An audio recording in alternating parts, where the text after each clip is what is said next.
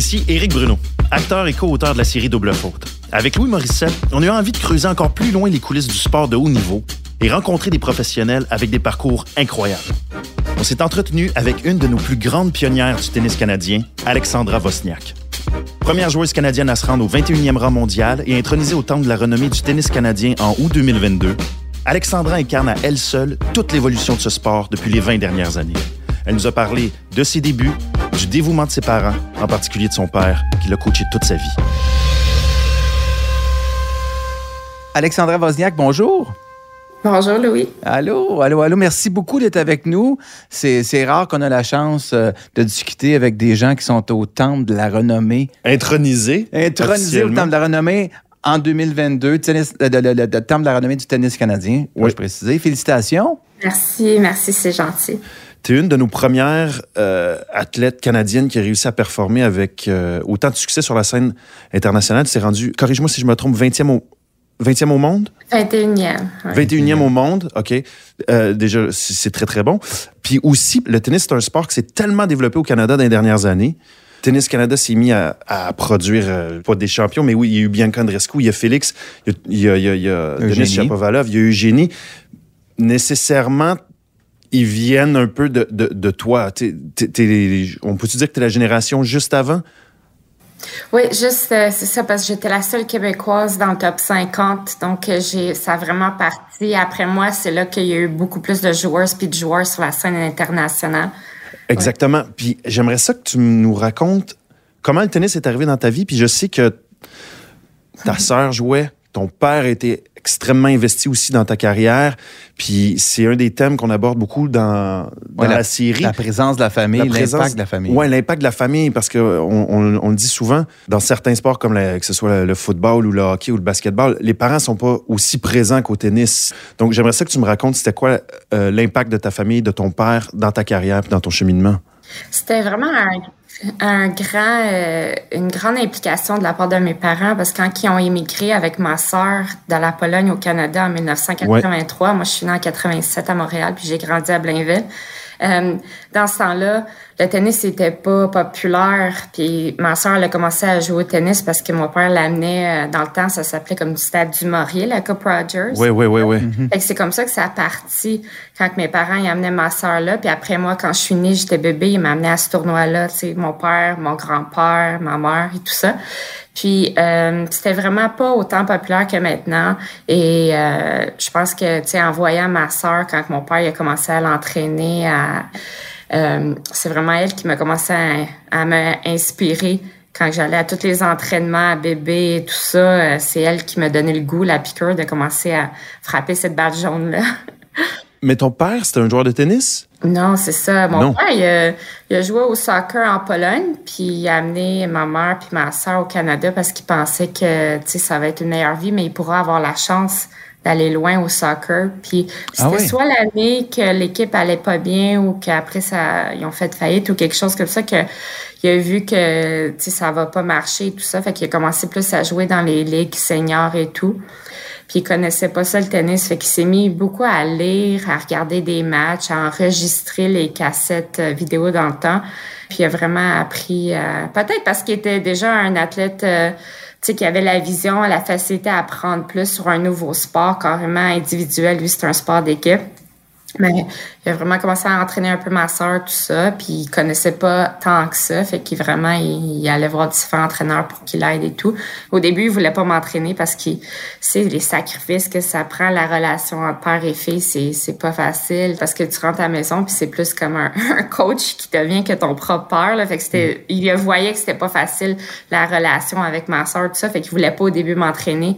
Puis j'ai demandé, j'ai demandé. Ma mère a dit, OK, elle veut vraiment, tu sais, euh, jouer. Tu vois qu'elle est passionnée. Elle va tout le temps, elle frappe la balle des heures, puis tout ça. Fait qu'il a dit OK, puis j'ai commencé vraiment à jouer à l'âge de trois ans, puis je voulais être comme ma sœur Dorota, championne canadienne.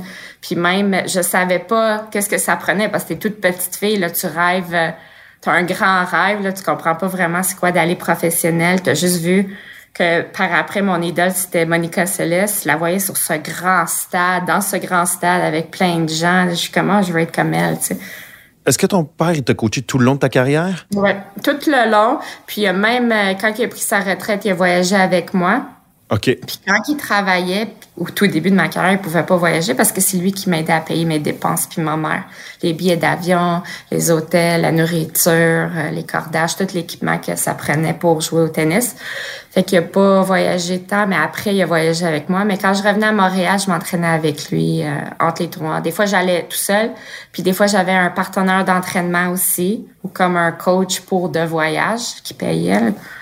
Et après, euh, plus tard, ben, c'est là que euh, Tennis Canada, ils ont embauché plusieurs coachs de l'extérieur, de la France et tout ça. Fait que ça vraiment, euh, le président Michael Downey a vraiment fait une grosse différence là, à bouger le tennis au Québec. Oui, puis Louis Borfiga aussi qui est débarqué, je pense, puis qui a changé le tennis. Toi. Tu as vu ce, ce changement-là s'opérer? Où vous vous êtes mis à avoir plus de moyens pour vous entraîner puis tout ça. Mais avant, donc, toi, tu t'entraînais surtout avec ton père puis tu essayais d'aller faire les tournois. Parce que, tu sais, je... Il y a une anecdote que j'ai entendue sur ta sœur, entre autres, qui est allée faire une finale de championnat canadien, je pense, à vélo. Oui, exactement. Ça se ça? n'existerait plus, ça, ça se peut plus du tout. Non, non. Tu sais, quand tes deux parents travaillent, t'as pas de boss, t'as rien, puis il faut trois heures, puis t'arrives à la finale. Tu sais, comme, elle était fatiguée, c'était une longue bataille, puis tout ça. Elle a fait du vélo pendant trois heures pour se rendre à la finale? Pour se rendre à la finale, oui. Ça, c'est... Puis on parle pas d'il y a 40 ans, là. Félix Auger-Aliassime était à la Wimbledon à nage, lui. Hein, oui, exactement. exactement. Mais, donc, toi, rapidement, tu avais un certain talent, clairement, puisque, puisque tu. Euh, si tu commences à trois ans, que le sport semble être quelque chose qui est au centre de votre, de votre famille. Ton père est un athlète, il veut devenir joueur de soccer, ça fonctionne pas, ça devient par la force des choses un entraîneur de tennis. À quel âge tu penses, tu te dis, hey, moi j'ai une chance de devenir professionnel? C'est quelque chose qui est possible dans ma vie j'ai commencé à jouer les tournois, je m'en rappelle, euh, j'avais 8 ans, puis les, le premier tournoi, c'était au tennis try. C'était, il y avait juste, on était deux ou trois filles, les autres, c'était les garçons. C'était à ce point-là qui manquait, l'équilibre, il était différent. Puis mhm. au cours des, des années après, j'ai joué différents tournois provinciaux, nationaux, puis tout ça, mais je pense que c'était quand il y a des parents qui ont approché mon père puis ont dit il faut qu'elle se mesure contre les meilleurs juniors au monde. Tu peux pas juste rester au Canada. Il faut qu'elle mm. aille jouer sur la scène internationale les 18 ans et moins qui s'appelle le ETF. Mm-hmm. Et c'est là qu'on est allé à Windsor. On a commencé à voyager un peu partout. Puis c'est là que je me mesurais contre les Azarenka, les Radvanska, les Krajcek, euh, Caroline Vozinski, toutes les meilleures joueuses au monde junior. C'est là que j'avais atteint la troisième euh, position mondiale chez Gignon. Puis là, j'ai dit, ah, OK, je me mesure contre toutes ces meilleures-là. Peut-être j'ai une, j'ai une chance d'aller professionnel. Mais comme on dirait, dans tout ce processus-là que tu comprends pas puis que tu apprends au fur et à mesure que tu avances, parce que t'es pas tout le temps encadré, personne te dit, il faut que tu joues là ou là pour avoir tous ces points-là. Fait que c'était tout un processus d'apprentissage. Fait que c'était, Ma soeur arrive aujourd'hui, elle dit Moi, j'ai été le test ici au Canada, puis après toi, tu as appris un peu plus. Puis maintenant, ils savent, tout le monde sait comment guider les jeunes, puis à ben se développer, puis où aller, quel tournoi jouer pour ben, vraiment c'est vrai, en plus. professionnel parce que personne, tu sais, personne te montre le chemin qu'elle prend pour y aller. Tu dis qu'elle fait des, ta soeur fait des blagues, mais il y a un gros, gros fond de vérité dans ça. C'est vrai que vous avez été des... Votre famille, en général, a été des précurseurs dans, dans le développement du tennis au Canada. Parle-nous des sacrifices faits par tes parents. Moi, mes parents, quand ils ont émigré, ils ont recommencé, ils ont essayé de trouver, ils ont appris la langue, ils ont essayé de trouver du travail, tout ça. Puis on venait quand même d'un milieu plus difficile avec moins, je te dirais, un certain niveau de pauvreté.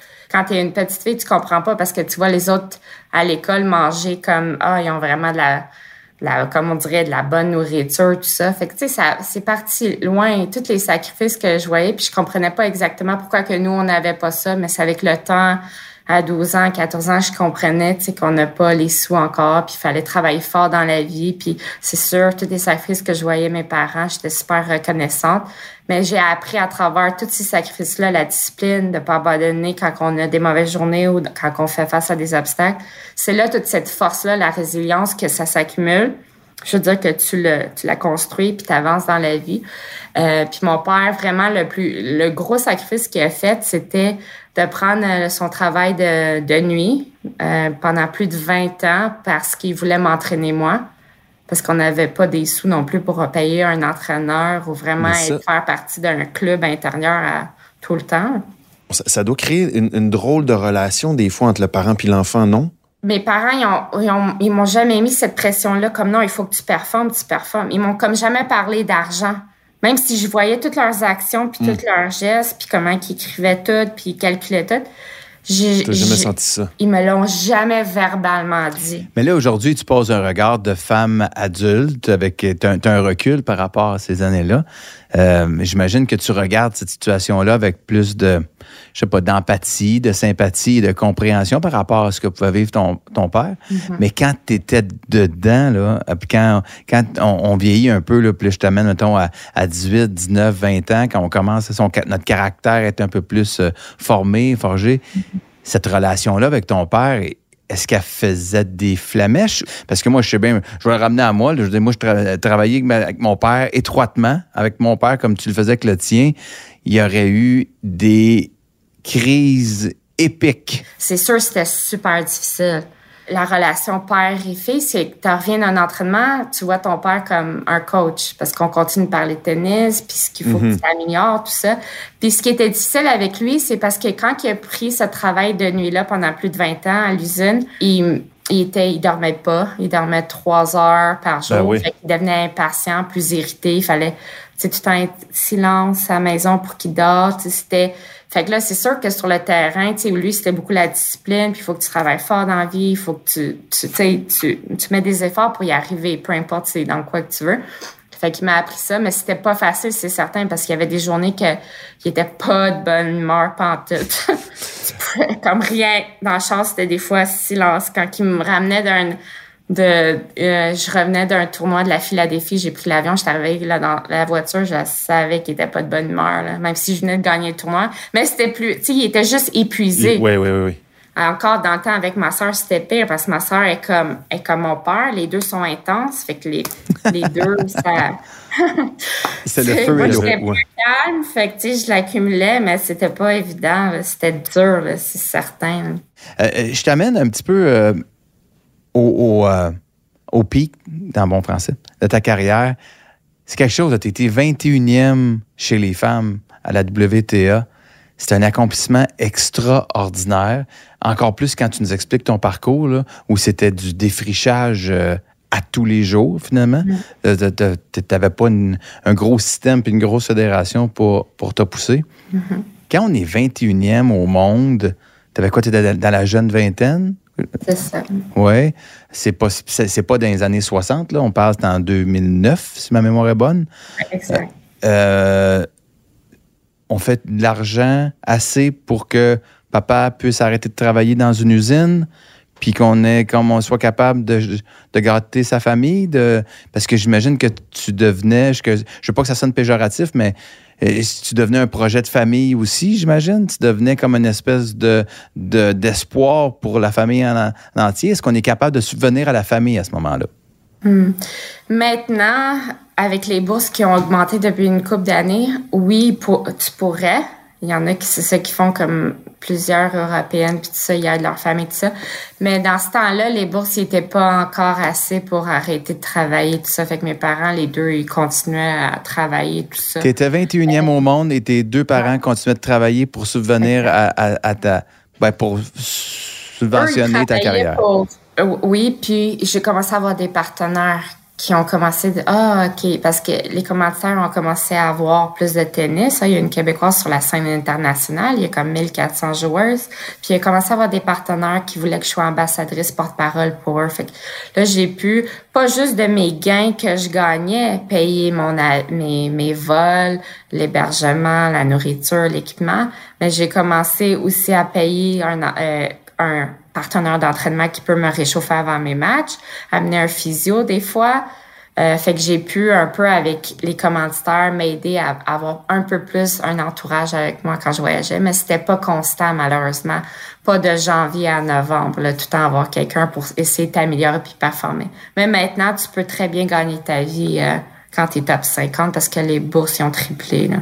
Comment tu dealais avec les médias, toi? Moi, justement, quand j'avais 18 ans, quelqu'un est venu me voir puis m'a dit euh, Ah, tu vas pas aller loin si tu parles pas.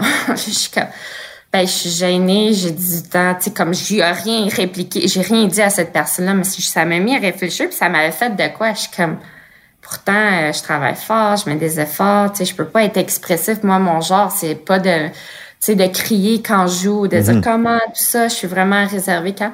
Mais quelqu'un est venu me dire ça à 18 ans, puis il me dit, il faut que, tu sais, tu parles plus, tu sors de ta bulle et tout ça. Euh, puis donc, j'ai commencé à travailler sur moi-même. À 19 ans, 20 ans, j'ai commencé à être, oui, gênée, timide, mais moins, mais plus à parler. Vraiment, il fallait que je change ma personnalité. Fait que je suis comme, pour arriver à ça. Qui qui m'aurait dit qu'il faut que je change comment que je suis pour arriver dans le top un jour, tu sais? Ouais, ouais. Fait que j'ai commencé à être plus expressive, à plus parler, mais j'ai toujours dit oui quand j'avais des entrevues. J'ai jamais refusé non parce que le respect c'était super important. Tu sais, dans ma maison, il faut que tu respectes les gens, faut que. Fait que j'ai tout le temps dit oui à chaque entrevue. Puis j'ai appris à gérer par moi-même. J'avais pas un agent comme maintenant les joueurs, c'est des joueurs ont qui te guident puis ils disent quoi dire, comment répondre à la question, comment dire la même réponse à une autre, euh, comment ils t'ont posé différemment la question. Fait que j'étais pas guidée, j'ai appris à gérer moi-même. Alexandra, 2009, tu as des résultats incroyables. Tu performes super bien euh, sur l'échiquier international. 2010, il y a un petit peu plus de difficultés, puis les médias finissent par être excessivement durs avec toi. Comment tu as pris ça? Comment tu as réussi à naviguer à travers ça? Justement, tout ce, succès en 2008, 2009 Ouais. puis 2010, j'ai commencé l'année puis je me, j'a- il y avait que des critiques gratuites genre, ah, vas-tu réussir à défendre ses points, vas-tu rester dans le top 50 que ça venait de partout, puis Ouais, on plein est bon là-dedans. hein. commentaires, puis je suis comme, je viens juste, qui d'autre, je suis la première québécoise, qui d'autre qui a fait ça avant moi, tu sais, avec mon milieu que je viens super difficile, puis que je pense, avec aucun commentaire, je pensais pas jamais d'atteindre cette position-là, puis d'avoir remporté euh, Stanford, tu sais, jouer contre les 10 meilleurs joueurs au monde, battre Serena Williams, ça. Fait que beaucoup, puis ça, ça m'avait fait beaucoup quelque chose, ça m'a tellement marqué. Ben, je me faisais juger, critiquer pour aucune raison. euh, C'était pas positif. Fait que j'ai eu un letdown un peu. euh, vraiment, je me suis sentie brûlée en avril 2010. Fait que j'ai pris un peu de recul euh, dans cette Brûlé mentalement? Ouais, brûlé mentalement. euh, je pense que si j'aurais eu peut-être un encadrement, euh, des gens qui m'auraient plus guidé ou m'auraient donné de l'information, des outils, j'aurais mieux, comme j'aurais, j'aurais su dans quoi que je m'embarquais là, quand t'es une des meilleures. Puis là, t'as toute cette attention-là. Puis en partant, t'es jeune, t'aimes pas l'attention, t'es gêné, tout ça, comment gérer tout ça? Fait que c'est sûr, c'est comme tu perds un peu de temps aussi à tout le processus de tout ça. Fait que c'était très lourd. Puis c'était une année assez difficile. Mais après, je suis revenue. Même cette année-là, je pense que je suis restée dans le top 50, même à tout ça. C'est un autre niveau difficile que tu passes à travers. Est-ce que tu as certains regrets par rapport à cette époque? Là, ce que j'ai, les regrets que j'ai, c'est, c'est d'avoir, des fois, tu veux tellement, il faut, comme le tennis, ben, le calendrier, c'est que si tu joues pas un tournoi, tu vas tomber dans le classement. Tu défends pas tes points, donc tu descends dans le classement. Là, tu penses que tu manques de temps, fait que tu joues tout le temps. Le regret que j'ai, c'est de pas avoir assez guéri, prendre du temps pour guérir mes blessures un peu plus. OK. Tu sais, ça parce que tu dis, ah, tu vas, ah, ils vont dépasser, tu vas perdre le classement, tout ça. Mais même pendant ma carrière, j'ai recommencé à zéro quand j'avais plus de classement à cause des blessures. Mais ce regret-là, puis l'autre regret, je me suis dit, encore quand je regarde tout ça, ah, j'aurais dû encore plus, c'est fou là à dire, mais encore plus consacrer du temps au tennis. Déjà que j'en faisais Wow. autant. OK. Ah oui, hein? c'est- fou que ah j'aurais pas dû euh, mettons avoir ce chum là donner un peu de temps mais j'aurais dû encore plus mais c'est c'est extrême tu sais il y a des quand on lit des, des- les livres des athlètes ou des joueurs de tennis tu vois que c'est ah c'est un autre niveau c'est extrême comme ça parce que tu sens que tu veux tant donner ton meilleur te passé que des fois quand tu donnes un peu plus de temps là comme je pouvais jamais vraiment c'est rare que je pouvais passer Noël avec ma famille. Ça, ma famille me manquait extrêmement. Comme maintenant, je peux passer. Pour moi, ce qui est important, c'est faire des activités en famille, faire célébrer Pâques, célébrer Noël, célébrer l'Action de grâce, tout ça que maintenant je rattrape. Tu as fait référence aux blessures, Alexandra. Euh, je, en tout cas, moi, euh, tu me diras si je me trompe, ma perception, les blessures ont, mené à ta retraite, finalement, parce que il y a plusieurs années, les, dernières années avant ta retraite, euh, tu as été hypothéqué, ton épaule, tu as eu plus qu'une opération à l'épaule, si je ne me trompe pas? J'ai eu une opération à l'épaule, mais avant l'opération, ils m'ont mis sur un programme de physio très comme de A à Z. Il fallait que tu fasses chaque petite chose pour sauver mon épaule de l'opération. Ouais. Fait que moi puis l'entraîneur, on faisait 11 mois, là, vraiment tout. Puis finalement, après, au US Open 2014, euh, je pense c'est là que ça servait plus à rien, l'épaule. Servir, c'était impossible. Puis si t'as pas de service au tennis, tu peux pas aller loin. Moi, je sais. Eric, je te l'ai dit quand on joue ensemble, c'est exactement c'est ma défaite. C'est l'épaule droite euh, aussi. Oui. On, on, a, on a le même qui héros, Alexandra. Puis moi, on a... Ah, c'est ça, voilà.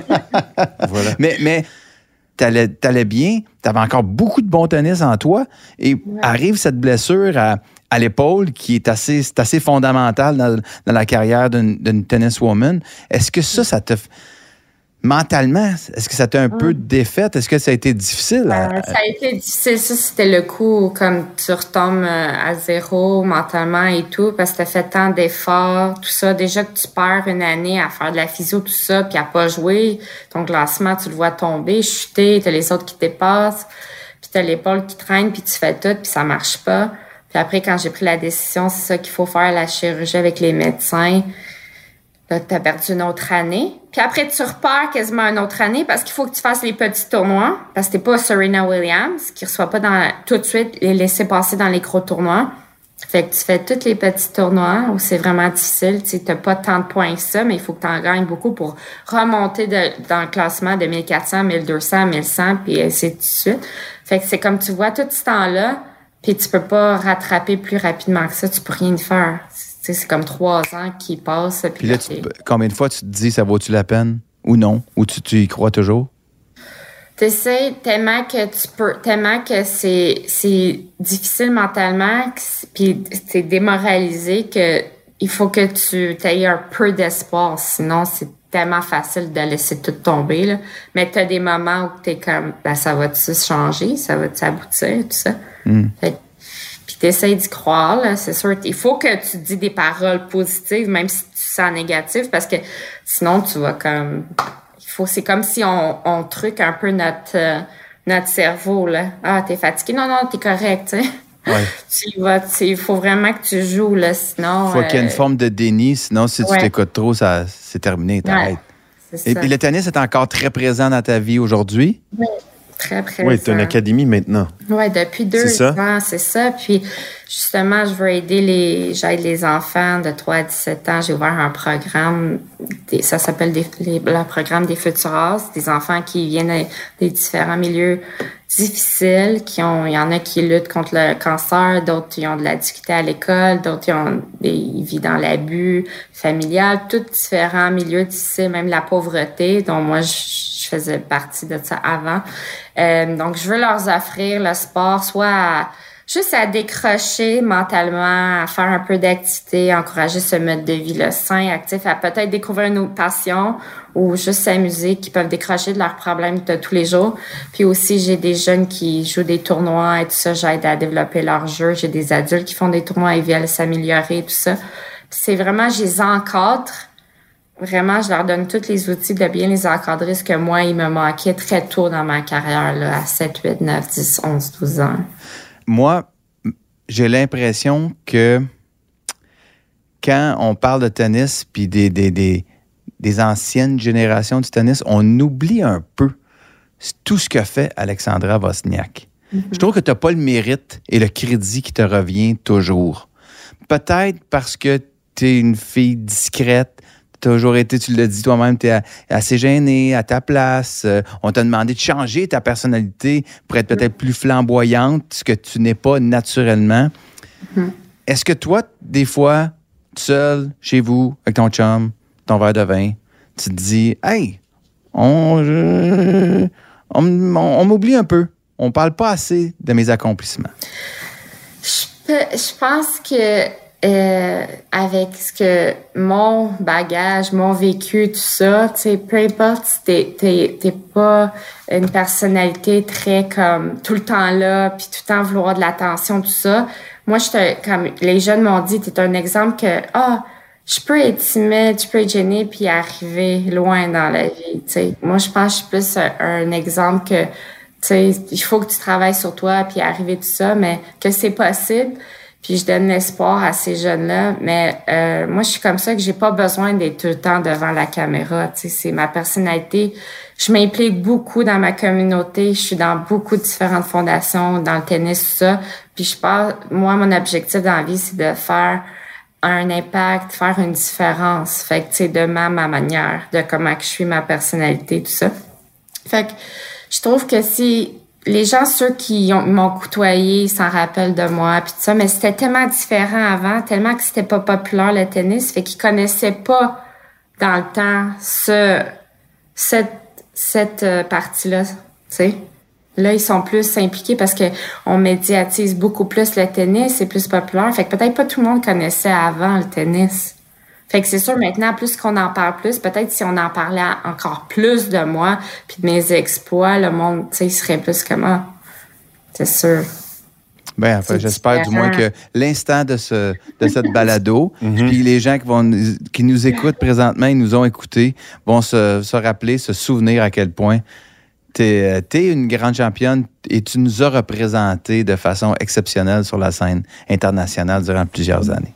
Merci, j'ai essayé de mon mieux. non, mais non, un peu? merci beaucoup, Alexandra. Pour vrai, tu es, un formidable modèle. Puis euh, effectivement, si on a des champions puis un sport qui se développe comme ça, c'est beaucoup grâce à toi. Oui. merci euh, de ta présence avec nous. Merci beaucoup. Merci, ça m'a fait plaisir. C'était Éric Bruno et Louis Morissette en compagnie de Alexandra Vosniak pour Double Faute, le balado. Ne manquez pas le prochain épisode où on reçoit Laurent Duvernay-Tardif, footballeur et diplômé en médecine, qui nous explique c'est quoi être dans la zone. Réalisation, Guillaume Tellier. Recherche, Marie-Pierre Caillé. Direction technique, Joël Fournier. Direction de post-production, Isabelle Tremblay. Mixage, Jonathan Doyon. Musique, Viviane Audet, Robin Joël Cool et Alexis Martin. Produit avec la participation financière du Fonds des médias du Canada. Une production KOTV.